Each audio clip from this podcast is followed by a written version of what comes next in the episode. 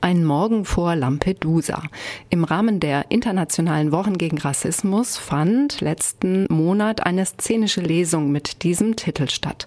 Ein Morgen vor Lampedusa beruht auf Zeugenaussagen von Fischern und Geflüchteten, die die Bootskatastrophe am 3. Oktober 2013 vor der Insel Lampedusa erlebt und überlebt haben.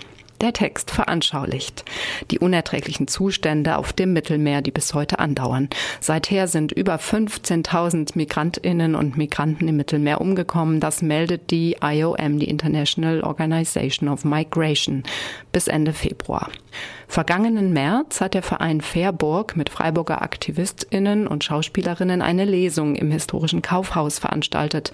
Zudem wurden politische Themen auf dem Podium verhandelt. Der Südnordfunk präsentiert hier einen kleinen Ausschnitt. Wir haben vor allem Menschen bewegt, etwas zu tun. Ein Morgen vor Lampedusa. Szenische Lesung am 22. März 2018 um 19 Uhr. Die szenische Lesung Ein Morgen vor Lampedusa beruht auf Zeugenaussagen von Fischern und Geflüchteten, welche die Bootskatastrophe am 3. Oktober 2013 vor Lampedusa erlebt und überlebt haben. Der Text veranschaulicht die unerträglichen Zustände auf dem Mittelmeer, die bis heute andauern. SprecherInnen Volker Finke, Jürgen Gresslin, Isabella Barthoff, Victor Calero, Lena Trischner und Nick Reizenstein. Podium Antonio Umberto Rico, Dr. Alexander Sopadi, Professor Dr. Nausika A. Schirila. Organisation und künstlerische Leitung Jula Bruckbauer, Verantwortung Jenny Warnecke. Eine Veranstaltung des interkulturellen Vereins Fairburg in Kooperation mit Rescue Ship und Radio Dreieckland.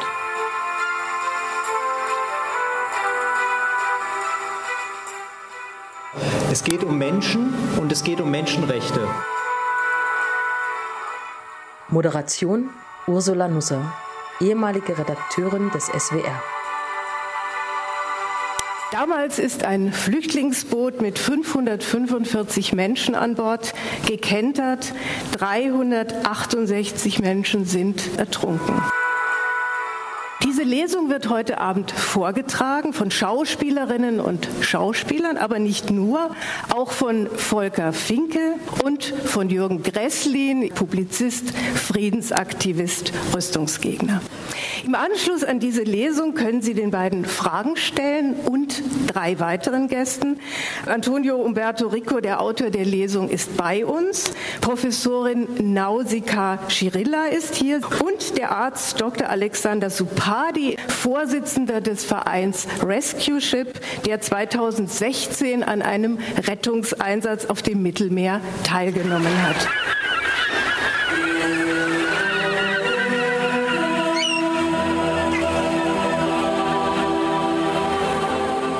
Nicht weit vom Strand wartet ein Fischerboot auf uns mit einem Kapitän und seinem Gehilfen. Ich erinnere mich, dass wir lange auf dem Meer ausharrten. Viel Zeit. Zu viel Zeit. Der eine oder andere trank schon mal Meerwasser, weil wir unter der sengenden Sonne Durst hatten. Wir waren schon seit mindestens 24 Stunden auf See, als der Motor kaputt ging. Nur wenige Meilen vor der Küste sahen wir Lichter. Wir waren sicher gerettet zu sein. Vielleicht waren es Lichter einer Insel oder anderer Boote. Wir auf unserem Boot hatten kein Licht. Kein Licht, kein Funkgerät, um Hilfe herbeizurufen. Und die Flüchtlinge hatten keine Handys. Man hatte sie ihnen vor dem Ablegen in Misrata abgenommen. Sie waren so nah am Ziel, nur eine halbe Seemeile von Lampedusa entfernt. Wir sahen die Boote der Fischer, doch sie sahen uns nicht. Wir fingen an zu schreien, doch es half nicht. Sie sahen und sie hörten uns nicht. Und so hat jemand eine Decke angezündet. Ich weiß nicht, wer es gewesen ist. Vielleicht der Kapitän, vielleicht einer von uns. Was macht es schon? Der, der es tat, wollte die Aufmerksamkeit der Boote auf uns lenken, die wir um uns herum sahen. Auf unserem Boot war die Hölle los. Die Decke brannte, alle schrien und drängten sich aneinander. Die Flammen breiteten sich aus. Wir versuchten sie mit anderen Decken zu ersticken, mit Wasser aus dem Meer, doch das alles nützte nichts. Im Gegenteil, es wurde schlimmer. Wir bewegten uns und das Boot fing an zu schwanken. Wir sind alle auf die eine Seite des Boots gerückt. Da fing das Schlingern an und wir kenterten. Erst die Flammen und dann nichts als Dunkelheit. Als ich im Wasser war, bin ich mit all meiner Kraft nur noch geschwommen. Neben mir habe ich viele sterben sehen. Ich kann mich nur ein wenig erinnern. Die Schreie, ja, an die erinnere ich mich. Dann wurde ich ohnmächtig. Das kalte Wasser, die Schreie, die Frauen versuchten ihre Kinder über Wasser zu halten und so gingen sie selbst unter. Die Dunkelheit verschluckte alle.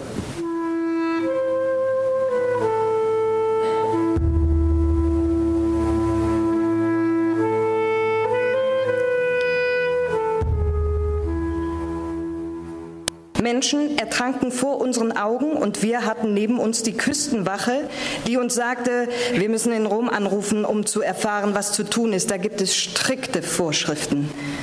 Aber was für Vorschriften? Wenn du auf einem Boot bist und schon Dutzende hochgezogen hast, die zwischen Tränen, Schock, Lunge und Bauch voller Benzin schon mehr als drei Stunden lang im Wasser getrieben sind und um Hilfe bitten, wie kannst du da an Weisungen denken? Wir zogen jeweils vier Flüchtlinge auf einmal hoch. Als dann aber mein Boot zu voll war und zu kentern drohte, bat ich die Hafenkommandantur, sie zu übernehmen, damit ich meine Rettungsaktion fortsetzen könnte. Da haben sie uns geantwortet, dass sie das nicht könnten, weil sie erst weitere Weisungen abwarten müssten. Irgendjemand muss uns hier eine Antwort geben. Man muss uns sagen, wo die Boote der Hafenkommandantur patrouillierten, als das Flüchtlingsboot schon dabei war, den Hafen anzusteuern. Sie müssen uns sagen, wie es möglich war, 500 Leute sterben zu lassen, ein paar hundert Meter vor der Küste. Sie müssen uns sagen, warum dieses Boot nicht geortet wurde, obwohl Sie schon so oft sogar 100 Meilen vor Lampedusa Flüchtlingsboote aufgespürt hatten. Irgendjemand sollte auch sagen, warum zuerst ein Staatsbegräbnis für die Opfer versprochen wurde, sie aber dann stattdessen einfach an verschiedenen Orten bestattet wurden, ohne Blumen, ohne Gebete, ohne Grabsteine. Vor den Särgen der Flüchtlinge verbeugten sich unmittelbar nach dem 3. Oktober viele Politiker. Einer von ihnen, José Manuel Barroso, gab sein Versprechen im Namen Europas. Europa kann nicht akzeptieren, dass viele tausend Menschen an seinen Grenzen umkommen. So eine Katastrophe darf es nicht wieder geben. Es waren leider nur Worte. Schon am 11. Oktober 2013 geschah südlich von Lampedusa wieder eine unfassbare Tragödie. Ein kleines Schiff mit 460 syrischen Flüchtlingen an Bord, darunter über 100 Kinder, hatte die italienische und die maltesische Küstenwache alarmiert.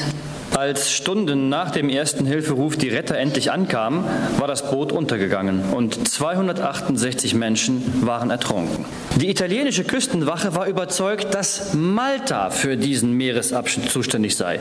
Die Küstenwache Maltas war anderer Meinung.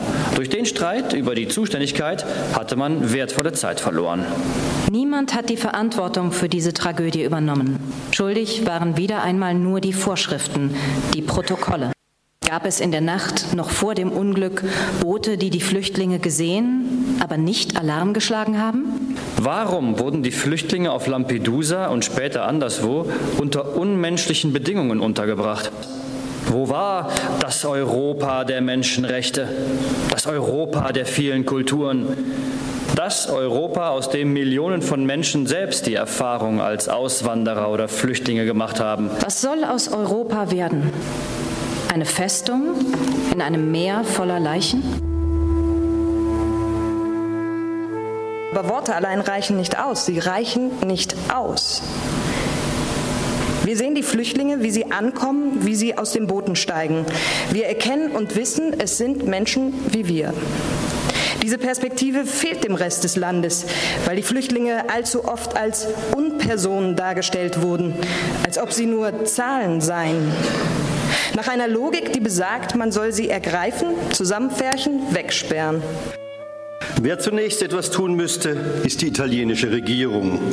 Sie müsste Strukturen für die Aufnahme schaffen und die bestehenden Gesetze ändern.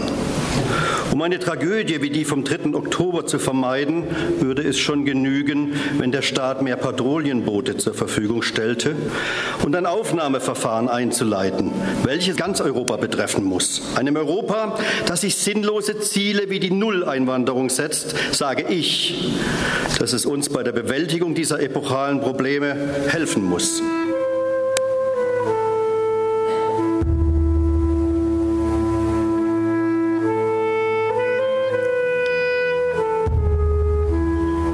Lena Trieschner. Es ist ein bisschen so wie die Worte, die ich auch von der Bürgermeisterin zitiere, die Unpersonen sind zu Zahlen geworden oder die Flüchtlinge sind zu Zahlen geworden. Jürgen Gresslin. Wenn diese Diktatoren und repressiven autokratischen Regime ihre Macht ausüben und Menschen zur Flucht treiben, dann liefern wir die Waffen. Dr. Alexander Supadi, man hört jetzt heute nicht mehr so viel über das Mittelmeer und über Rettungseinsätze. Wie ist die aktuelle Situation? Hat sie sich inzwischen etwas entspannt? Entspannt kann man sicher nicht sagen. Die Situation ist genauso, wie es in der Lesung beschrieben wurde. Es passiert jeden Tag genau das, was an diesem einen Ereignis als Beispiel geschildert wurde. Das passiert 2013, 2014. Ich habe selber 2016 bei einem Einsatz wiederholt etwas erlebt, was dem sehr nahe kommt. Ich habe die Leute ertrinken sehen, weil nicht genug Rettungskapazitäten dort waren. Um genau das zu erreichen, was offensichtlich auch funktioniert, dass nicht mehr viel darüber gesprochen wird, dass das Thema kein Thema mehr ist, geht die EU, allen voran besonders auch die italienische Regierung, aber mit Wissen und mit Unterstützung auch unserer Regierung massiv gegen die Flüchtlinge vor und massiv gegen die Helfer. Und das ist eine neue Qualität gegen die Helfer vor. Und das, was auch in der Lesung beschrieben wurde, dass äh, die Fischer nicht helfen wollten oder nicht helfen konnten oder wenn sie geholfen haben, dass ihnen die Beihilfe zu illegaler Einwanderung unterstellt wird und dass sie juristisch Probleme bekommen haben, ins Gefängnis gekommen sind. Das passiert weiterhin. Etwas Ähnliches passiert im letzten Jahr mit der deutschen Hilfsorganisation Jugend rettet, deren Schiff auch beschlagnahmt wurde. Und jetzt aktuell ist es so, dass von damals noch bis zu zehn zivilen Rettungsschiffen, die unterwegs waren, die dafür da waren, das zu kompensieren, was Europa nicht schafft, nämlich die Menschen aus akuter Seenot zu retten. Da haben sich zivile Organisationen dorthin gestellt und haben gesagt, wir übernehmen das, wir stellen Schiffe auf und äh, retten die Menschen. Da waren zeitweise zehn Schiffe im Einsatz, die mit zivilen Helfern, mit Ehrenamtlichen im Einsatz waren. Und jetzt aktuell ist nur noch ein Schiff im Einsatz, ein Schiff SOS Mediterranee. Sea-Watch, die auch in diesem Beitrag äh, vorkam, haben weiterhin ein Schiff, mit dem sie in Einsatz fahren wollen, aber alle Organisationen wissen nicht, was passiert, wenn jetzt die Schiffe reihenweise beschlagnahmt werden. Und wir mit dem Verein Rescue Ship haben gerade deswegen genau das vor. Wir wollen auch ein Schiff in Einsatz bringen, um wenigstens, auch wenn das Schiff dann irgendwann beschlagnahmt wird oder auch wir möglicherweise Repressalien erleben werden, aber um mit den einfachen Mitteln, die wir haben, die Menschen, die dort unterwegs sind und die unterwegs bleiben werden, in diesem Jahr sind bis jetzt schon wieder 500 Menschen ertrunken, um denen mit den Mitteln, die wir uns zur Verfügung stehen, Hilfe leisten zu können. Ja. Und Dr. Nausika Schirilla ist Professorin für soziale Arbeit mit Schwerpunkt Migration und interkulturelle Kompetenz an der Katholischen Hochschule Freiburg. Frau Schirilla, Sie kennen sehr gut die Situation in Freiburg. 143 Geflüchtete sind zurzeit in der Erstaufnahme. Sie kommen aus 17 Ländern, aus Nigeria, aus Gambia, aus Guinea, der Türkei, den Maghreb-Staaten, aus Syrien, aus dem Irak. Äh, vielleicht mal so eine erste kurze Einschätzung von einer Stadt wie Freiburg erwartet man eigentlich, dass sie so eine Aufgabe beispielhaft löst. Ist das so? Zum einen wollte ich sagen, dass die 143 Flüchtlinge sind ja in der Erstaufnahmestelle, das ist ja das Land für zuständig. Die Stadt Freiburg hat 2017 waren es über 3000, jetzt sind ein bisschen weniger Flüchtlinge aufgenommen in ihren städtischen Unterkünften und auch dezentral in Wohnungen. Und sämtliche Studien sagen immer, was die Geflüchteten sich am ehesten wünschen, ist mehr Kontakt zur einheimischen Bevölkerung. Also daher ist es auch wichtig, sich für die einzusetzen, die eben äh, von einer Abschiebung bedroht sind. Und da gibt es viele Möglichkeiten durch Arbeitsangebote, durch Ausschöpfen des Handlungsspielraums der Ausländerbehörden und auch diese Gruppen zu unterstützen. Und es gibt aktuell auch eine Initiative, die sich einsetzt für die Menschen, die ohne Aufenthaltsstatus hier leben. Das ist eine internationale Bewegung, Sanctuary City oder Solidarity City. Die haben gerade ein Manifest veröffentlicht, wo sie eben verlangen, dass die Stadt Freiburg sich dieser Bewegung anschließt und versucht, Handlungsspielräume zu schaffen, dass Menschen auch ohne legalen Aufenthaltsstatus hier Zugang haben zu allen Leistungen, die Bürger der Stadt normalerweise haben. Da gibt es eine offene Petition, die eben unter diesem Solidarity City in Freiburg im Internet zu finden ist. Des ja. Weiteren ist es natürlich auch wichtig zu sehen, auch wenn hier viele sind, kommen eben nicht alle nach Europa und wir müssen mehr Möglichkeiten der legalen Zuwanderung schaffen. Und ich denke, wichtig ist auch, dass wir die Sprache ändern. Es ist mehrfach gesagt worden, jetzt Zahlen. Wir haben andere Begriffe, Flüchtlingskrise, Wirtschaftsflüchtlinge, Armutsflüchtlinge. Wir müssen aufhören, so über diese Menschen zu sprechen. Es sind Menschen wie wir und Sie und Menschen, die einfach nach einer besseren Zukunft sind. Und wir müssen einfach versuchen, auch die politischen Diskurse zu ändern.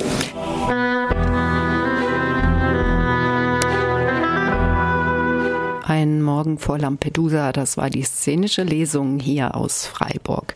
Wer Interesse daran hat, das ist nämlich ein soziales Projekt, diese szenische Lesung in die eigene Stadt, in die eigene Gemeinde, in die eigene Schule zu holen, der möge gerne auf der Seite nachschauen, lampedusa-hannover.de. Dort sind auch Auszüge der Texte zu finden.